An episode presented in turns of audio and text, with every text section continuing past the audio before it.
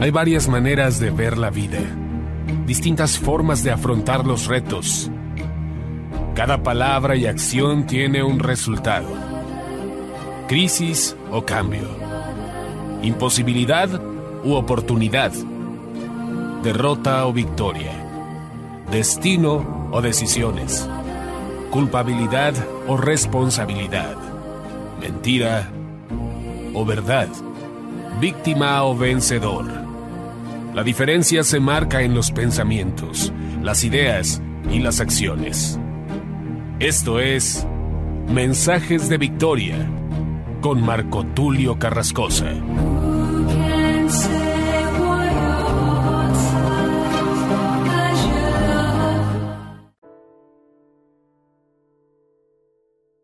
Bendiciones a todos, es un gran gusto poderles saludar nuevamente a través de la radio, a través de internet y poder llegar hasta sus hogares para compartirles el poderoso mensaje de la palabra de Dios.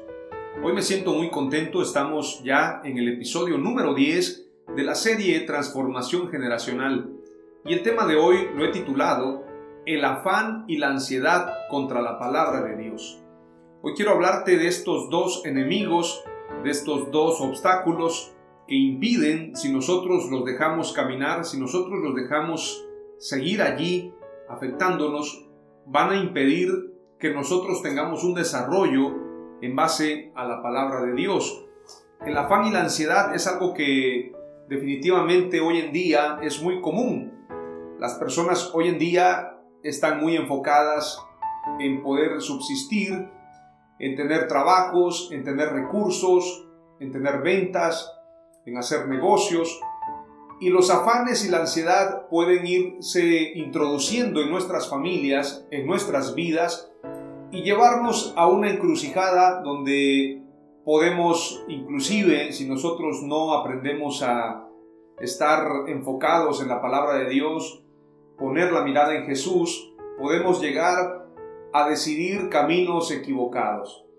El afán y la ansiedad en toda la Biblia aparecen y aquellos que renunciaron, aquellos que cometieron errores, aquellos que tropezaron y no le dieron el lugar que debían darle a la palabra de Dios, a la voluntad de Dios, fueron de alguna manera cautivos del afán y la ansiedad. Estas dos palabras aparecen en la escritura y aparecen como impedimentos para desarrollarnos en nuestro propósito para con Dios. Vamos a ir a la escritura. Quiero leerte este pasaje que se encuentra en el libro de Mateo, capítulo 6, capítulo 6 de Mateo, verso 25 en adelante. Y antes de compartirlo, quiero que hagamos una oración para que le pidamos a Dios que nos dé sabiduría, nos dé inteligencia, nos dé ciencia y revelación de su palabra. Padre amado, nos acercamos a ti confiadamente, reconocemos tu gran amor y tu misericordia. Hoy, Padre, te pido en el nombre de Jesús que me des sabiduría, me des inteligencia, me des, Señor, de tu Santo Espíritu para poder compartir esta palabra. Es lamentable, Señor, que muchas veces nosotros sin darnos cuenta le damos lugar a los afanes y la ansiedad y terminan estos dos en hacer tanto daño a nuestras vidas que llegamos a hacer a un lado tu palabra. Llegamos a desenfocarnos de nuestro propósito. Hoy te pido, Señor, que me des sabiduría, que tu palabra fluya a través de mi vida, Señor, para compartirle a los que me escuchan a través de la radio, a los que nos escuchan a través de internet. Bendice a cada uno, a cada una, Señor, conforme a tu propósito. Oro, Señor, en el nombre de Jesús para que estas palabras produzcan el fruto esperado. Dale sabiduría, Señor, a tu pueblo, dale inteligencia, dale ciencia, Señor, bendice sus oídos, bendice su mente. Padre, bendícenos de tal manera que seas tú enseñándonos en esta hermosa hora. En el nombre de Jesús te damos gracias, Señor, y nos enfocamos a tu escritura, nos enfocamos a aprender, Señor, porque la fe viene por el oír y el oír la palabra de Dios. Señor, queremos escuchar tu palabra, aumentanos la fe, te lo pedimos en el nombre de Jesús. Amén. Aleluya. Vamos a leer lo que dice la Escritura. Vamos a irnos al libro de Mateo capítulo 6, verso 25 al verso 34. Por tanto os digo, no os afanéis por vuestra vida, qué habéis de comer o qué habéis de beber, ni por vuestro cuerpo, qué habéis de vestir. ¿No es la vida más que el alimento y el cuerpo más que el vestido? Mirad las aves del cielo que no siembran, ni ciegan, ni recogen en graneros, y vuestro Padre Celestial las alimenta. ¿No valéis vosotros mucho más que ellas? ¿Y quién de vosotros podrá, por mucho que se afane, añadir a su estatura un codo? Y por el vestido, ¿por qué os afanáis? Considerad los lirios del campo, cómo crecen, no trabajan ni hilan. Pero os digo que ni aun Salomón con toda su gloria se vistió así como uno de ellos. Y si la hierba del campo que hoy es y mañana se echa en el horno, Dios la viste así, ¿no hará mucho más a vosotros, hombres de poca fe? No os afanéis pues diciendo, ¿qué comeremos o qué beberemos? ¿O qué vestiremos? Porque los gentiles buscan todas estas cosas, pero vuestro Padre Celestial sabe que tenéis necesidad de todas estas cosas. Mas buscad primeramente el reino de Dios y su justicia, y todas estas cosas os serán añadidas. Así que no os afanéis por el día de mañana, porque el día de mañana traerá su afán, Basta cada día su propio mal. Antes de entrar a otra palabra que se encuentra en Marcos capítulo 4, quiero compartirte que hoy en día muchos, lamentablemente muchos, están afanados, están ansiosos, están preocupados.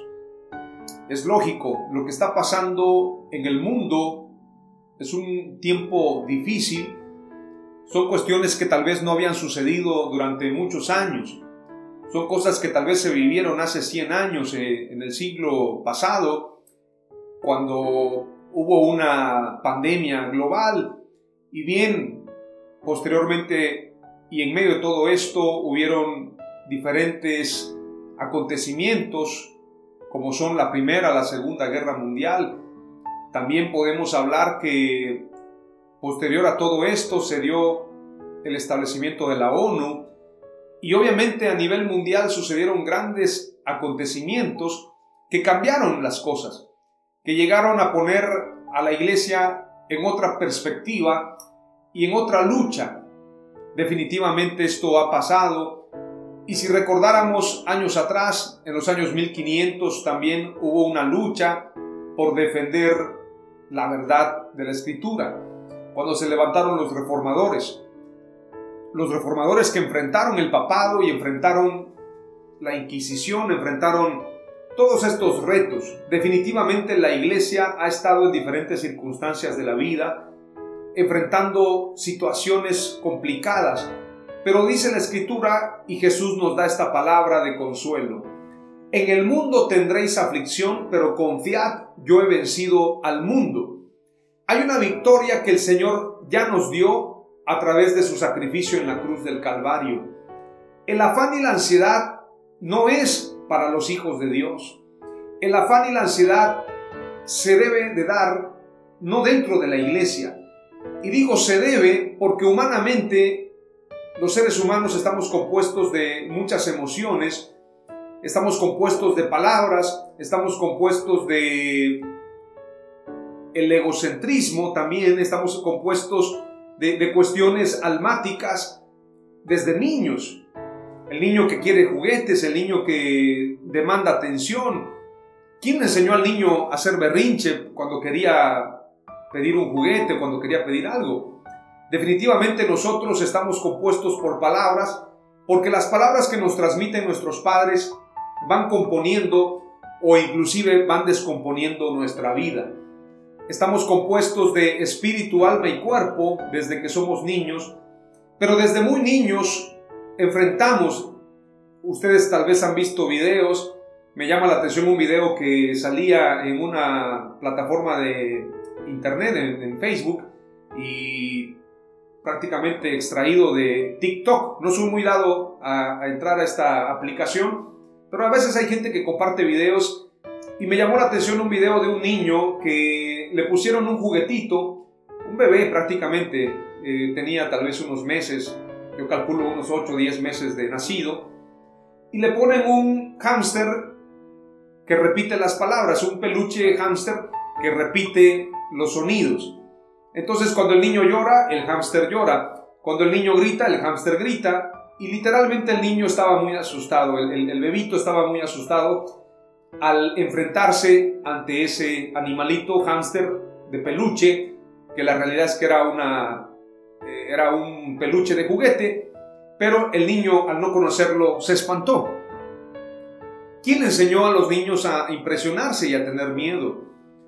Hay niños que le tienen miedo a la oscuridad, hay niños que enfrentan temores y de alguna manera la ansiedad está presente desde la niñez. Pero aquí la pregunta es cómo nosotros vamos enfrentando los miedos, la ansiedad, los afanes de este siglo, los afanes de este tiempo. Hay una película que se llama 300, si no la ha visto se la recomiendo, obviamente nos habla de, la historia de precisamente Leónidas y Jerjes, este enfrentamiento que hay eh, de alguna manera medieval, y desde niño los espartanos les enseñaron a ser fuertes. A los espartanos les enseñaron a enfrentarse a leones, a lobos, especialmente a lobos, les enseñaron a enfrentarse a fieras y enfrentar los diferentes retos que podían tener. Cuentan que a los espartanos de, muy bebés los bañaban en agua fría, en agua helada, y los que sobrevivían eran los que se convertirían en los próximos grandes guerreros de Esparta. Muchos no pasaban la prueba y fallecían, pero esa crueldad existía en Esparta precisamente para hacer a los jóvenes, a los niños más fuertes. La palabra de Dios nos enseña que tenemos que esforzarnos y ser muy valientes. Tenemos que aprender a vivir con todos los diferentes retos que la iglesia, que el mundo estamos enfrentando hoy.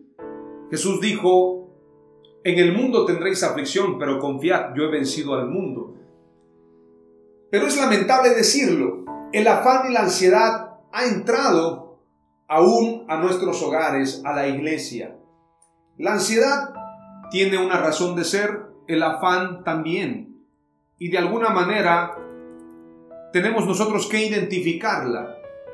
La ansiedad aparece por una preocupación o miedo, son miedos intensos, excesivos y continuos ante situaciones cotidianas. Es posible que se produzca taquicardia, respiración agitada, sudoración y sensación de cansancio. Pero todo esto es provocado por la mente. La ansiedad no es como tal una enfermedad física, aunque puede llegar a provocar eh, reacciones físicas, está comprobado que los síntomas son precisamente psicosomáticos, es decir, a través de la mente se producen estos síntomas que pareciera que son reales, pero la realidad es que son creados por la mente. Si la mente puede crear estas realidades, si la mente puede desenfocarse por atender estos temores, si los afanes nos pueden provocar ansiedad, entonces se convierten en enemigos que están allí constantes asediando nuestras vidas.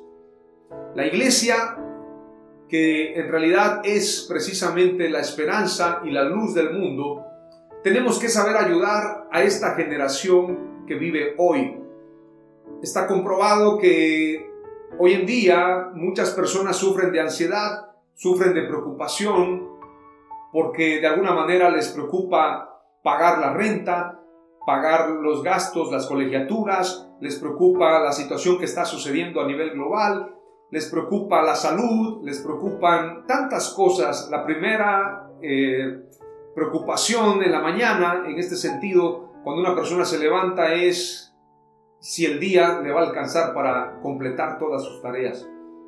La segunda preocupación tal vez es si las cosas están saliendo bien como esperaban.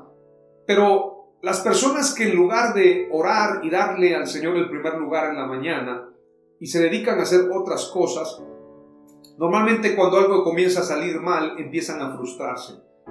La oración viene siendo un escudo para que nosotros podamos enfrentar cada una de estas circunstancias. Yo no sé qué es lo primero que a ti te preocupa. Yo normalmente cuando me levantaba en la mañana, hace algunos años, y te soy honesto, em, cuando se inició esta pandemia, comenzamos a informarnos, informarnos a nivel global. De hecho, yo todavía el año pasado, en el mes de marzo, realicé un evento de mujeres en Monterrey, Nuevo León, frontera con Estados Unidos. Un evento donde como productor pudimos invitar a Cristín de Clario en un congreso de mujeres, alrededor de 5.000 mujeres reunidas en este congreso que año con año se realiza. Y cuando estábamos en, en Monterrey ya se comenzaba a hablar de que en China, en Wuhan, estaba dándose este, este brote y amenazaba con llegar a muchos otros lugares. Fuimos informándonos y cuando se comenzó a propagar la noticia, para el mes de marzo aproximadamente, a finales, se llegó a anunciar de que esto ya era una pandemia, una pandemia global porque ya tenía presencia en todo el mundo. Muchos les tomó por sorpresa, nosotros estábamos anticipándonos a todo esto que estaba pasando. La ansiedad no debe dominar nuestras vidas, la preocupación no debe reinar en nuestras vidas. La ansiedad tiene que ser aplastada y tiene que ser traída cautiva al pensamiento de Dios, trayendo todo pensamiento cautivo a la obediencia a Cristo Jesús. Cuando tú y yo somos esclavos del miedo, esclavos de la ansiedad, de los afanes, cuando nosotros hacemos a un lado la palabra de Dios para atender otras urgencias y como se dice esta frase, dejamos lo importante por atender lo urgente. Sacrificamos lo importante en el altar del urgente, es cuando nosotros comenzamos entonces a perder lo verdaderamente relevante es cuando nosotros dejamos de tener la bendición y dejamos de enfocarnos a lo verdaderamente relevante. Es decir, hacemos a un lado la palabra de Dios por atender los afanes. Hacemos a un lado las promesas de Dios por atender la ansiedad, que simplemente es un pensamiento que se generó en tu cabeza. Por eso hablábamos en mensajes anteriores y yo les hablaba acerca de la mente de Cristo. Tú y yo tenemos que tener pensamientos enfocados en Dios, en todo lo bueno, en todo lo amable, en todo lo puro, en todo lo honesto, en esto pensar. Todo lo que alabe a Dios, todo lo que glorifique a Dios. ¿Cuál es tu primer pensamiento en la mañana cuando te levantas? ¿En qué piensas cuando te levantas? ¿De qué estás lleno todo el día? ¿Estás lleno de crítica? ¿Estás lleno de envidia? ¿Sufres porque a otros les va bien? ¿Sufres porque otros están teniendo éxito en algunas áreas? ¿Estás preocupado por el chisme? ¿Estás preocupado por, bueno, por malas noticias? Lo primero que haces es ver malas noticias en el Internet. Antes de acostarte te metes a, a ver teorías de la conspiración en YouTube. O bien consumes información que constantemente está hablando de muerte, de enfermedad, de tristeza. ¿De qué te estás llenando? Esa es la pregunta. Jesús se apartaba de la multitud. Recordemos cómo Jesús, siendo el rey de reyes, señor de señores, evitaba ciertos momentos.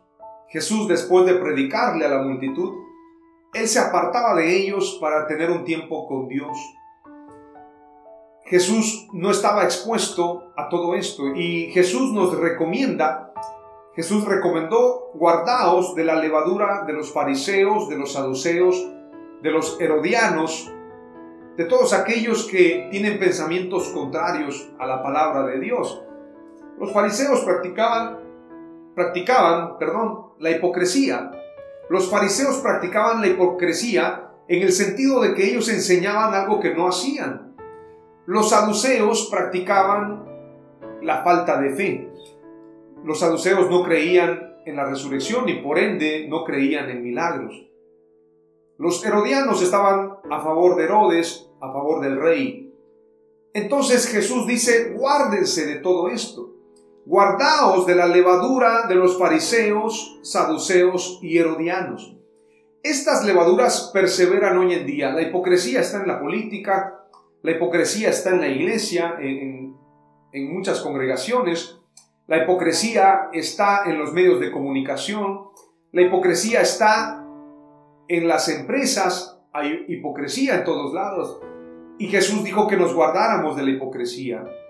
Que nos guardáramos también de los herodianos, los que están acorde a este siglo, acorde al gobierno, acorde a los pensamientos de Herodes. Guárdense de esa levadura no quiere decir que no comamos el pan que nos ofrezcan en un sentido literal. Recuerde que los discípulos pensaban que les hablaba del pan, pero la realidad es que Jesús estaba hablando de las enseñanzas, de los mensajes, de toda esa corrupción que a través de la palabra se estaba dando. Guardaos de la levadura de los fariseos, saduceos y herodianos. Yo quiero invitarte a que identifiques cada una de estas enseñanzas que están provocando afanes y ansiedad en tu vida. Quiero llevarte a lo que enseña el libro de Marcos capítulo 4. Marcos capítulo 4 en el verso 1 en adelante. Y quiero llevarte a que vayas identificando los afanes, la ansiedad y los mensajes perversos que quieren generarte precisamente afán y ansiedad.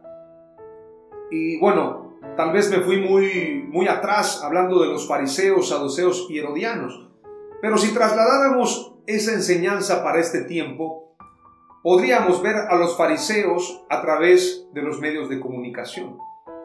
Los fariseos le imponían cargas a la gente que ellos ni con un solo dedo querían mover. Los medios de comunicación hoy en día parecen que están rigiendo a las personas. Los medios de comunicación promueven ideas, promueven pensamientos que la masa, en este caso la multitud de la gente, los recibe como verdaderos y ellos mismos lo propagan.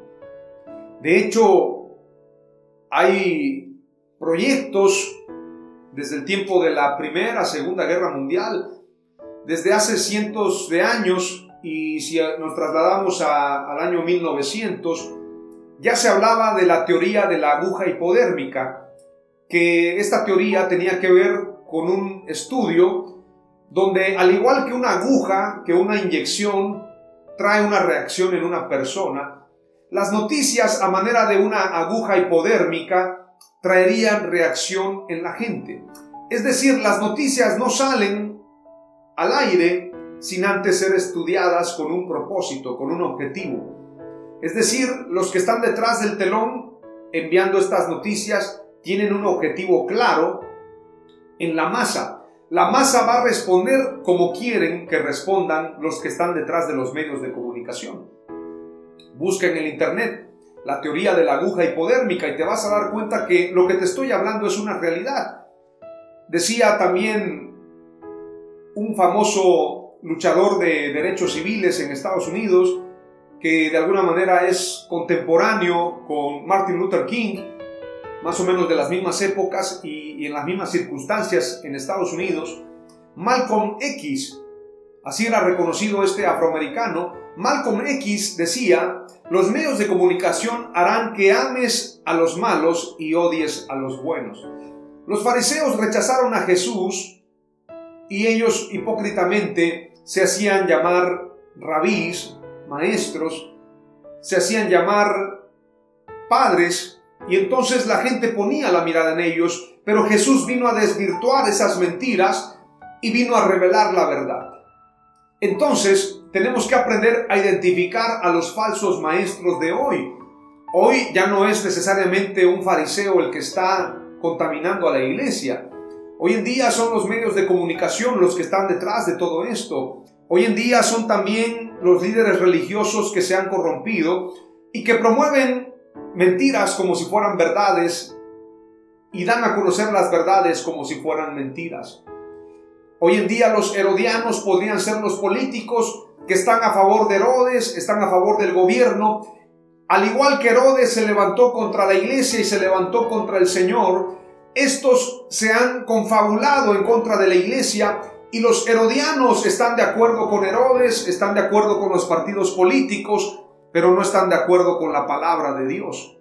Tenemos que identificar a estos perversos, identificarlos y aprender apartarnos de esta ola de pensamiento contraria a la iglesia.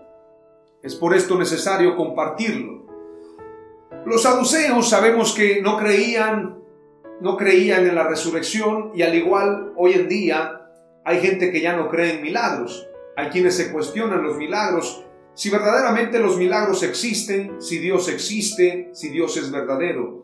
Hemos visto las películas Dios no está muerto en sus diferentes capítulos eh, eh, o, presentaciones. 1, 2 y 3 me parece que son las películas que ya se han promovido de, esta, de este mensaje, Dios no está muerto. Y sabemos que hay una ola y hay un frente que está en contra de la iglesia.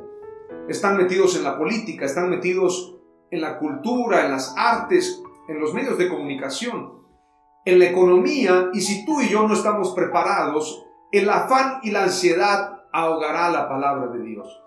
El afán y la ansiedad contra la palabra de Dios es el episodio de hoy, y te estoy compartiendo mensajes directos a tu corazón para que despiertes qué es lo que te está provocando afán, qué es lo que te está provocando ansiedad y qué es lo que está ahogando la palabra de Dios en tu vida.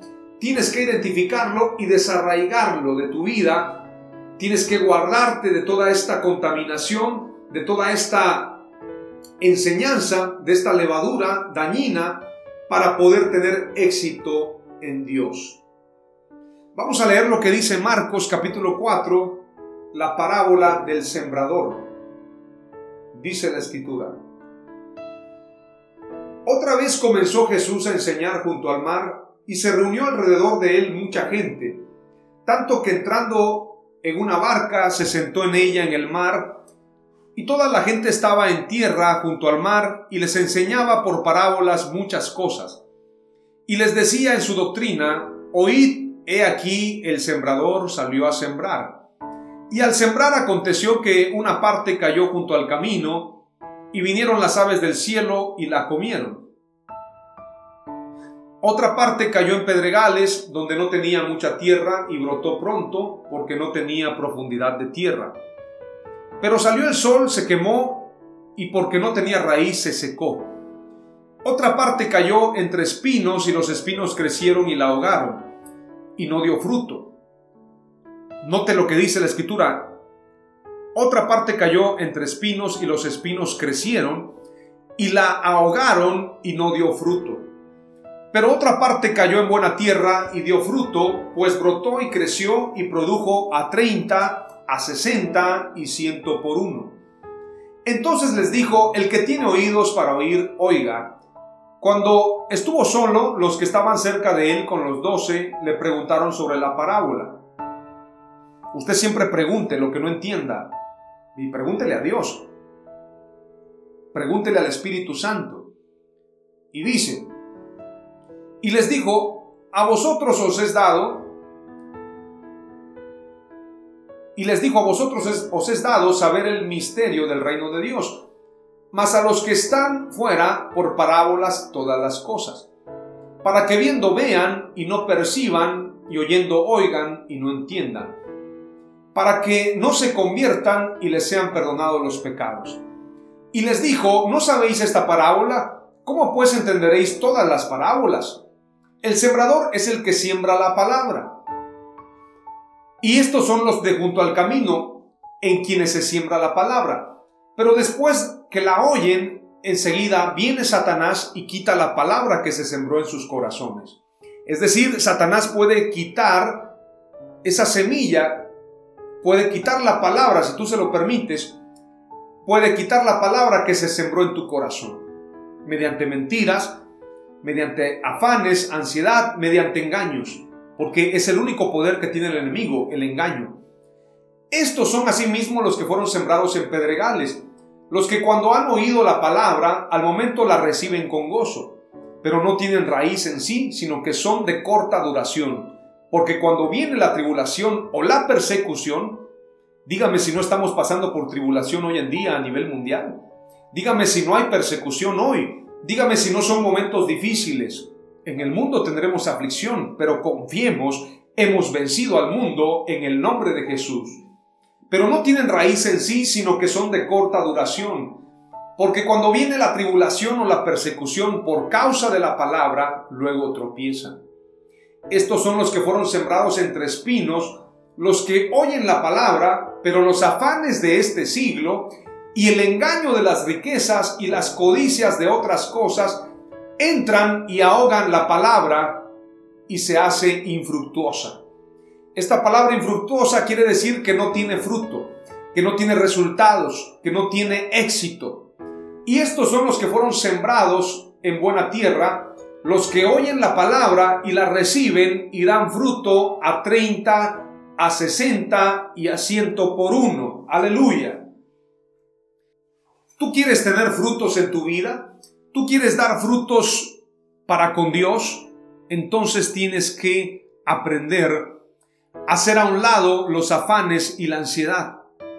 Los que son sembrados en buena tierra, los que oyen la palabra y la reciben y dan fruto a 30, a 60 y a 100 por uno. Entonces tenemos nosotros que aprender esta parábola y aplicarla a nuestras vidas. Aplicar este principio a nuestras vidas porque definitivamente si nosotros no protegemos la palabra de Dios, si nosotros no entramos en esa dimensión de guardar la palabra de Dios y evitamos precisamente el afán, la ansiedad, la preocupación, los engaños de este siglo, entonces podemos perder la palabra de Dios. Podemos tropezar, podemos de alguna manera hacer que la palabra se vuelva infructuosa. Y entonces tenemos que identificar todo esto que está pasando en la iglesia, esto que está pasando en el mundo. Tenemos que estar atentos, despiertos, porque lo único que puede ahogar la palabra de Dios es lo que acabamos de leer hace un momento. Dice el pasaje, te vuelvo a leer para que te quede más claro. Dice, el sembrador es el que siembra la palabra. Puedo ser yo como predicador. Yo estoy sembrando la palabra en tu vida. Como dice el apóstol Pablo, Pablo sembró, Apolos regó, pero el crecimiento lo da Dios. Pero el crecimiento de la palabra de Dios vendrá a partir de que tú prepares la tierra. Dios, Dios respeta ese ciclo de la tierra. La palabra de Dios no vuelve vacía. El sembrador siembra y puede haber un regador. En el caso de Apolo regaba, puede haber alguien que riegue la palabra. Pero el crecimiento será acorde a la tierra. Si la tierra está preparada, si la tierra está trabajada, la tierra dará fruto. Dice la escritura, y estos son los de junto al camino en quienes se siembra la palabra. Pero después que la oyen, enseguida viene Satanás y quita la palabra que se sembró en sus corazones. Los que están junto al camino, recordemos que el camino es Jesús. El camino, la verdad y la vida es Jesús. Recuerde que a los discípulos se les llamaba los del camino. Y cuando la escritura dice, y estos son los de junto al camino, se refiere precisamente a los que están cerca pero no están en el camino. Estos son los que simpatizan, estos son los que les agrada escuchar el mensaje pero no preparan su corazón para que la semilla sea sembrada. Si tú me estás escuchando, tú que escuchas la radio, tú que estás conectado hoy para recibir una palabra, si aún no le has dado el primer lugar a Dios en tu vida, si aún no le has entregado tu corazón a Jesús, quiero decirte, esta palabra es para ti. Prepara tu corazón para que la semilla sea sembrada y dé fruto. Prepara tu corazón porque Dios es el que tiene grandes propósitos para contigo. Satanás quiere quitarte esta palabra de bendición, quiere que quites la mirada de Jesús porque Satanás quiere llevarte a las tinieblas, a la condenación eterna. Satanás quiere destruir tu vida, pero Jesús quiere darte vida y vida en abundancia. Por lo tanto, si tú quieres entregarle tu vida al Señor, este es el mensaje para ti hoy. Prepara tu corazón porque la palabra de Dios es buena, la palabra de Dios es vida, la palabra de Dios es espíritu y es vida para aquellos que la creen y para aquellos que obedecen la palabra de Dios. Aleluya, santo es el Señor. Amén, aleluya. Dice la escritura, viene Satanás y quita la palabra que se sembró en sus corazones. No permitamos eso. Estos son asimismo los que fueron sembrados en pedregales. El que está en pedregal tiene no solamente tierra, sino que tiene también piedras. Esas piedras pueden representar durezas mentales, durezas, pueden representar em, bloques, pueden representar de alguna manera murallas en el pensamiento para no aceptar el Evangelio. Los que fueron sembrados en pedregales, los que cuando han oído la palabra, al momento la reciben con gozo. Reciben con gozo la palabra de Dios, dicen, qué maravilla, Dios es maravilloso, Dios es grande. Quiero conocer a Dios, quiero vivir para Él, pero estas personas no hacen a un lado esas piedras, no hacen a un lado esos obstáculos y esas murallas en su cabeza, entonces son a manera de pedregales. Pero no tienen raíz, dice la palabra no tienen raíz en sí, sino que son de corta duración, a causa de que son pedregales. Porque cuando viene la tribulación o la persecución por causa de la palabra, luego tropiezan. Hay personas que quieren ser cristianos, pero no quieren tener pruebas. No quieren ser vituperados, no quieren ser perseguidos, no quieren ser defraudados. Se hacen a la idea de un camino maravilloso. Hay gente que piensa que el cristianismo es toda, toda la vida tener alegría. Jesús dijo, en el mundo tendréis aflicción, pero confiad, yo he vencido al mundo. La Biblia está llena de acontecimientos, de pruebas, de dificultades, pero el final siempre es de victoria. Siempre los que confían en Dios tienen victoria. Y esta es la victoria que vence al mundo, nuestra fe. Los pedregales representan precisamente lugares sin raíz, estas personas no permiten que la palabra de Dios haga raíz en sus vidas porque están de alguna manera todavía comprometidos con el mundo. Todavía están comprometidos con cuestiones personales, no quieren ser reconocidos como hijos de Dios, como cristianos, tienen compromisos con el pecado todavía. Entonces estos pedregales impiden que la persona pueda desarrollar una raíz en la palabra de Dios.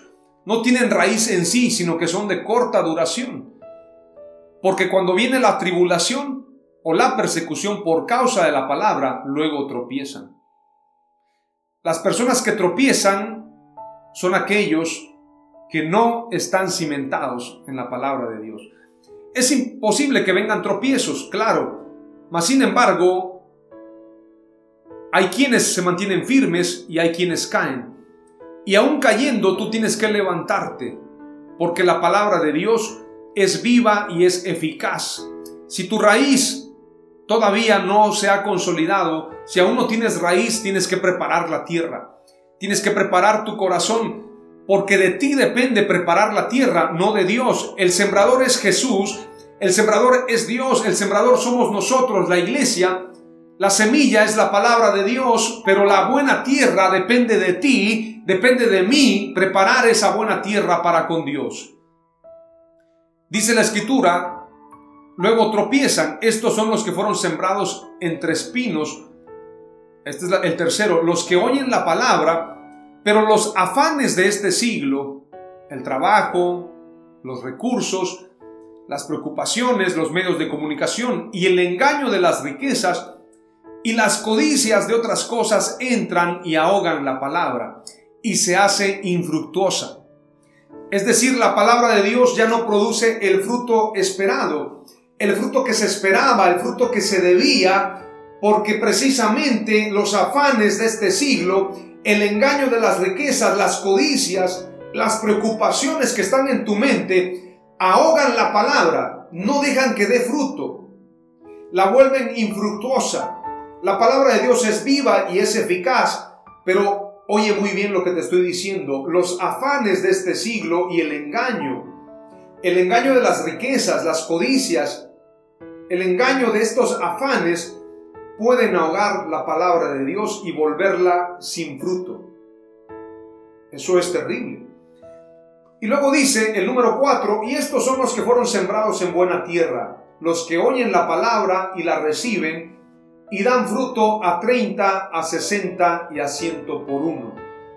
Esto quiere decir que si eres buena tierra y la palabra de Dios es sembrada en tu corazón, entonces oirás la palabra, la recibirás y darás buen fruto a 30, a 60 y a 100 por uno. ¿Qué está impidiendo que la palabra de Dios dé fruto en tu vida? ¿Qué lo está impidiendo? Dime. ¿Qué es lo que te preocupa? ¿Qué es lo que te angustia? ¿Estás preocupado porque tienes 45, 50 años y piensas que no has alcanzado el éxito? ¿Estás preocupada porque tienes dos hijos, tres hijos y fuiste abandonada por tu marido? ¿Estás preocupado porque tienes un familiar en la cárcel o una, una persona a quien tú amas eh, o un cercano a ti, un familiar, está en el hospital? ¿Qué te tiene preocupado? ¿Qué te preocupa?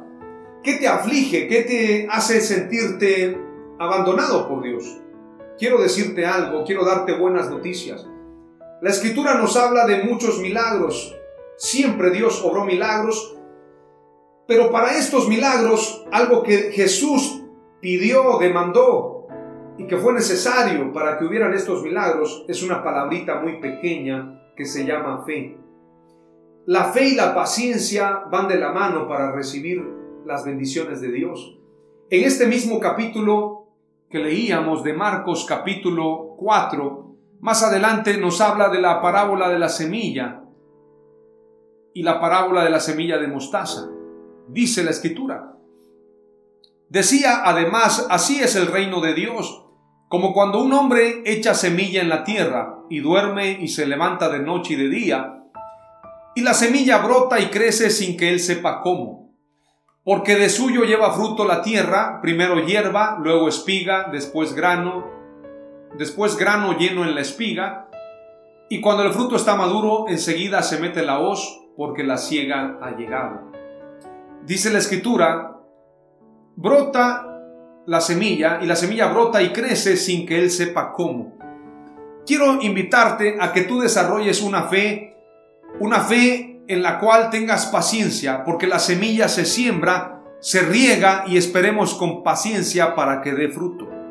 Si tú has estado confesando un milagro, has estado orando, espera con paciencia, porque por la paciencia se heredan las promesas.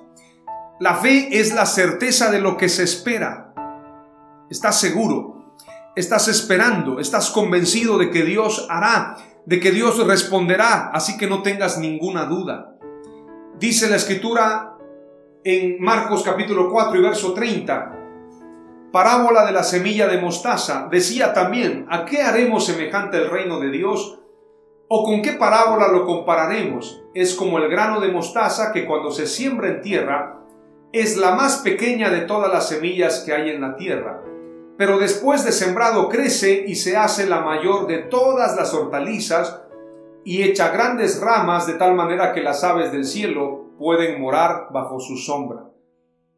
¿Te parece común que el Señor hable de semillas, que hable de sembradores, que hable de crecimiento, que hable de lo que ahoga la palabra de Dios? Dicen algunos teólogos, algunos antropólogos e historiadores que Jesús hablaba con estas parábolas porque la cultura de su época era la agricultura precisamente. Los agricultores predominaban en su época, los sembradores, por eso también Jesús decía, ustedes miran el cielo y saben cuándo va a llover. Hipócritas, ¿por qué ignoran lo que está sucediendo? ¿Por qué no ven esta señal? Saben cuándo lloverá, saben cuándo no lloverá, pero no saben lo que está sucediendo hoy. Entonces Jesús se dirigía a una sociedad llena de agricultores que conocía el campo. Si Jesús dirigiera su mensaje para este tiempo, nos seguiría hablando de cosas muy sencillas y nos explicaría el crecimiento de la semilla, pero también nos hablaría de los afanes y la ansiedad que están ahogando la palabra de Dios en tu vida, las preocupaciones, los medios de comunicación, el trabajo, las críticas, las, em, las preocupaciones, los miedos, todo aquello que te aterra. Yo no sé qué estás pasando hoy, qué te preocupa, la edad que tienes, tu salud, qué va a pasar en medio de esta pandemia, qué te depara el destino. Ya ve que la gente consume mucho horóscopos porque le preocupa su futuro. Si les preocupara su futuro, deberían de invertir su tiempo en buscar la palabra de Dios, porque la palabra de Dios nos da certeza de lo que ha de acontecer. Pero el hombre corre en sus propios caminos y se tropieza y se equivoca muchas veces. Pero la palabra de Dios es lumbrera a nuestro camino, es lumbrera para nosotros y tenemos que estar identificados con Dios. La primera palabra clave que quiero compartirte es la siguiente. La palabra de Dios necesita buena tierra.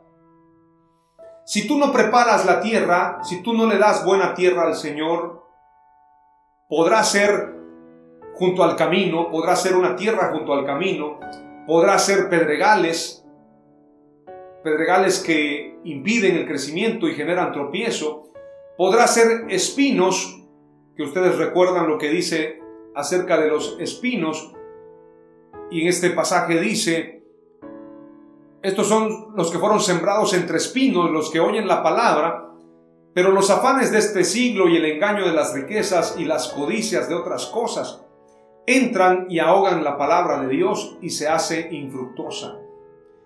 Estos espinos no permiten el crecimiento de la palabra de Dios, pero los que son buena tierra oyen la palabra y la reciben y dan fruto a 30, a 60 y a 100 por uno. Primer palabra clave es la siguiente, la palabra de Dios necesita buena tierra. Prepara tu corazón, conviértete en buena tierra donde esa palabra sea sembrada y que ese fruto dé al 30, al 60 y al 100 por uno. Porque la palabra de Dios es viva y eficaz, pero requiere buena tierra. Prepara la tierra conforme a lo que Dios enseña para que tú y yo seamos felices. Necesitamos preparar esa tierra. Aleluya. Santo es el Señor. No permitas que el afán y la ansiedad ahoguen la palabra de Dios. No lo permitas. Mateo capítulo 3, versículo 3 dice, versículo 2 en adelante dice, arrepentíos porque el reino de los cielos se ha acercado, pues es pues este es aquel de quien habló el profeta Isaías cuando dijo, voz del que clama en el desierto, Preparad el camino del Señor, enderezad sus sendas. Aleluya, prepárale buena tierra al Señor. Prepárale tu corazón. Prepara tu vida para Él. Preparad camino al Señor, enderezad sus sendas. Aleluya, la palabra de Dios necesita buena tierra. Prepárale tu corazón, sé buena tierra para Jesús. Sé buena tierra para el sembrador, para que esa semilla dé fruto, para que no sea infructuosa, no seas junto al camino, no seas pedregal, no seas espino, sé buena tierra. Aleluya. Hay otra palabra clave que quiero compartirte. La palabra de Dios no volverá vacía. Al final de cuenta, el que es junto al camino, el que es pedregal, el que es espino, recibió palabra de Dios y la palabra cumple su propósito. Pero para que cumpla totalmente su propósito, para que dé fruto verdaderamente, tenemos que hacer algo. Tenemos que preparar la tierra, como lo he dicho una y otra vez. Pero la palabra de Dios no volverá vacía y es una promesa.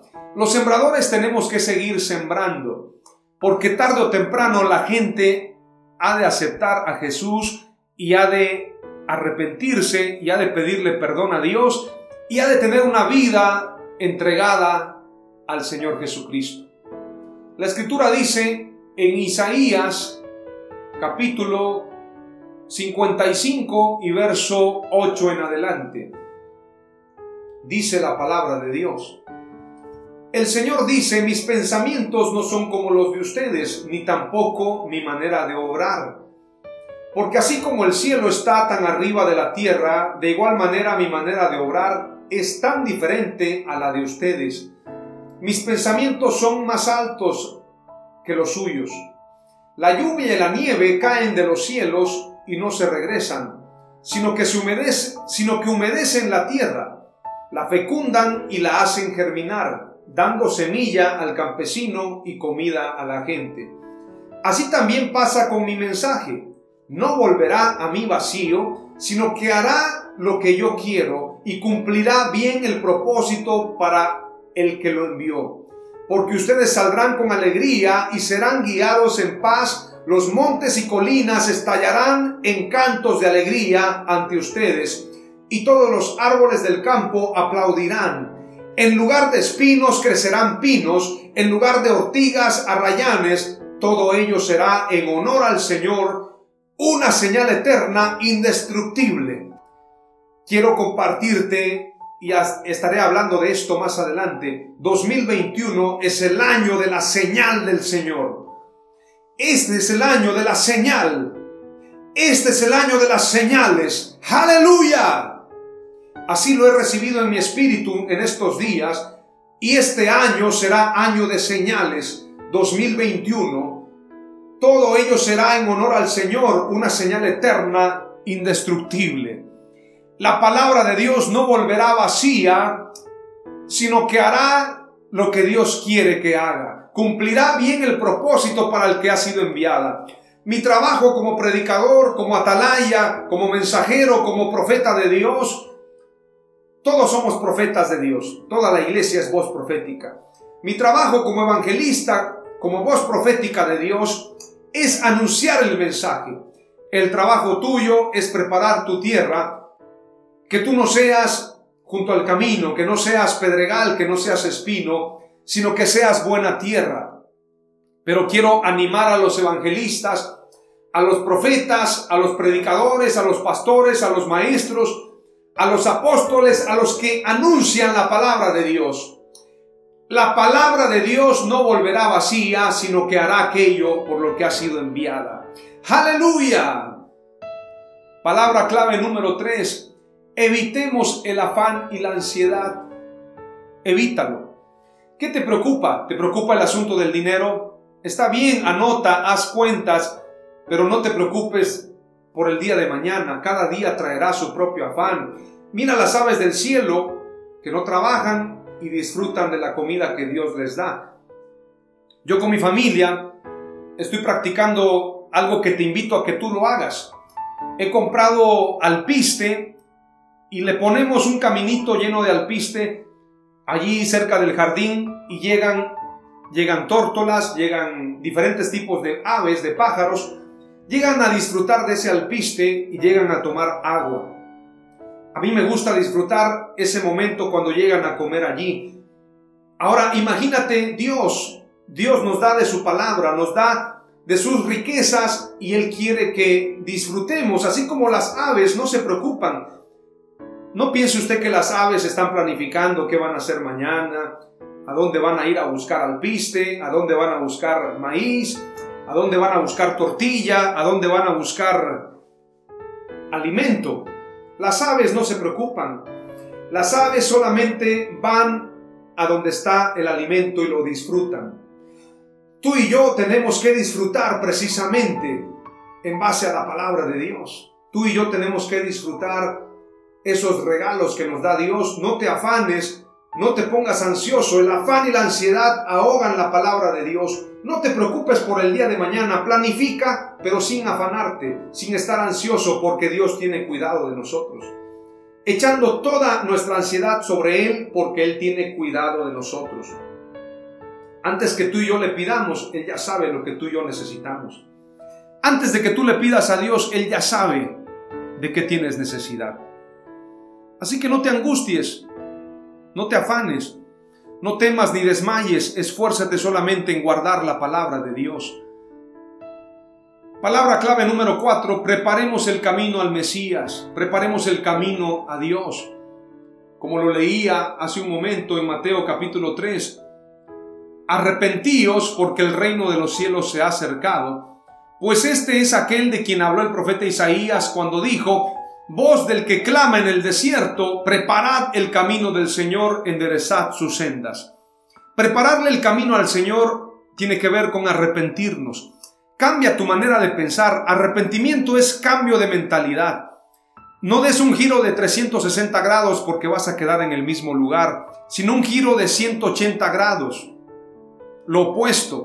Si has pensado en cuestiones contrarias a Dios, Ahora piensa en todo lo puro, en todo lo verdadero, en todo lo de buen nombre. Enfócate a la palabra de Dios, enfócate a cumplir tu propósito, enfócate a ser un hijo de Dios, arrepiéntete de todo lo malo y pon tu mirada en Dios porque Dios tiene grandes bendiciones para ti. Pensamientos de bien y no de mal son los que yo tengo para ustedes, para darles el fin que esperáis. El que prepara su tierra, prepara su bendición. Preparemos el camino al Mesías. Aleluya. Y la palabra clave número 5 es la siguiente. Por la fe y la paciencia se heredan las promesas de Dios. Pero antes de entrar a esta palabra clave, quiero leer lo que dice Oseas capítulo 10 y verso 12. Dice la palabra de Dios. Sembrad para vosotros según la justicia, segad conforme a la misericordia Sembrad para vosotros según la justicia. Segad conforme a la misericordia, romped el barbecho. Porque es tiempo de buscar al Señor hasta que venga a enseñaros justicia. Romper el barbecho tiene que ver con darle el primer lugar a Dios. El barbecho es descanso de la tierra, pero ahora no es un tiempo de que descanse nuestra tierra, sino es un tiempo de romper el barbecho y decirle al Señor, aquí estamos para que tú siembres tu palabra, para que tú siembres en nosotros y que esta palabra traiga fruto al 30, al 60 y al 100 por uno. Compartiéndote la palabra clave número 5, por la fe y la paciencia se heredan las promesas de Dios. Hebreos 6:12 dice, a fin de que no seáis perezosos. ¿Ya ve que hace concordancia? El barbecho era para el descanso, el descanso de la tierra. No seamos perezosos, a fin de que no seáis perezosos, sino imitadores de los que mediante la fe y la paciencia heredan las promesas. Sino imitadores, imitemos la fe. La fe tiene que ver con acciones, con hechos. Imitemos a Noé, imitemos a Moisés, imitemos a José, pero sobre todo imitemos a Jesús sino imitadores de los que mediante la fe y la paciencia, paciencia, tienes que esperar pacientemente, así como la semilla, no sabes lo que está pasando, cómo está creciendo, cómo está germinando, pero el sembrador espera porque la semilla dará su fruto, sino imitadores de los que mediante la fe y la paciencia heredan las promesas. Aleluya. ¿Quieres heredar las promesas de Dios? Ten fe y paciencia y entonces heredarás las promesas de Dios. Fe y paciencia para heredar las promesas de Dios. El próximo mensaje lo voy a titular Las promesas de Dios para nosotros. Hablaré de las promesas de Dios. Pero para heredar estas promesas necesitamos fe y paciencia. Termino este mensaje repitiéndote las cinco palabras claves. Palabra clave número uno, la palabra de Dios necesita buena tierra. Palabra clave número dos, la palabra de Dios no volverá vacía. Palabra clave número tres, evitemos el afán y la ansiedad. Palabra clave número cuatro, preparemos el camino al Mesías. Y palabra clave número cinco, por la fe y la paciencia se heredan las promesas de Dios. Próximo mensaje, las promesas de Dios para tu vida. Aleluya. Oramos al Señor. Padre amado, te doy gracias en el nombre de Jesús por esta palabra. Estoy convencido, Señor, de que este es un tiempo para que tu palabra sea sembrada en nuestros corazones. Este es un tiempo para romper el barbecho, para dejar de ser perezosos y ser ahora imitadores de los que por fe y paciencia heredan las promesas. Señor, en el nombre de Jesús nos enfocamos a ti. Permite, Señor, que en este tiempo el afán y la ansiedad no ahogue la palabra tuya, sino que nuestra tierra sea una tierra buena, una tierra preparada, una tierra lista para tu siembra, para que esta palabra tuya dé fruto al 30, al 60 y al 100 por uno. En el nombre de Jesús. Amén. Esto fue Mensajes de Victoria con Marco Tulio Carrascosa. Gracias por escucharnos y seguirnos en nuestras redes sociales. Si deseas invitarnos a tu ciudad, escríbenos por inbox o al WhatsApp 961 66 882 99 961 66 882 99.